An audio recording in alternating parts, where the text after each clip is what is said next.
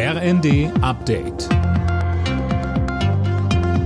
Stündlich neu. Auf den Punkt informiert. Ich bin Johannes Schmidt. Guten Abend. Wer soll die Nachfolge von Verteidigungsministerin Christine Lambrecht antreten?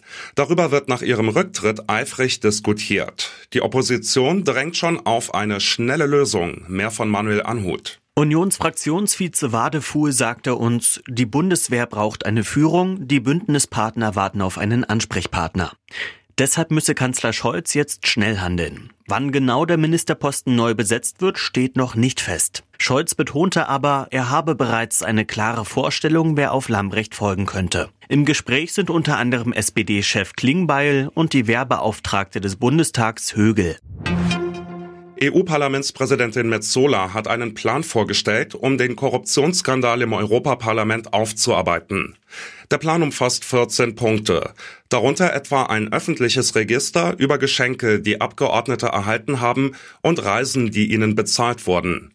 Im Fokus des Skandals steht die ehemalige Parlamentsvizepräsidentin Kayi. Sie soll Bestechungsgelder von Katar angenommen haben. Der Golfstaat weist das zurück. Die Räumung von Lützerath ist offiziell abgeschlossen.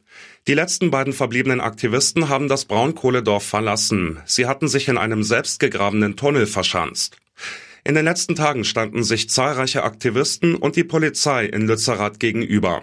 Grünen-Chefin Lang wies Kritik an ihrer Partei zurück. Wenn wir Grüne nichts getan hätten, wären Lützerath und fünf weitere Dörfer abgebaggert worden. 500 Menschen, die dort leben, wären umgesiedelt worden. Was haben wir rausgeholt in dieser Situation? Die fünf Dörfer werden erhalten. Die Bewohnerinnen bekommen die Sicherheit, in ihrer Heimat bleiben zu können. Und vor allem steigen wir im Westen bis 2030 aus der Kohle aus.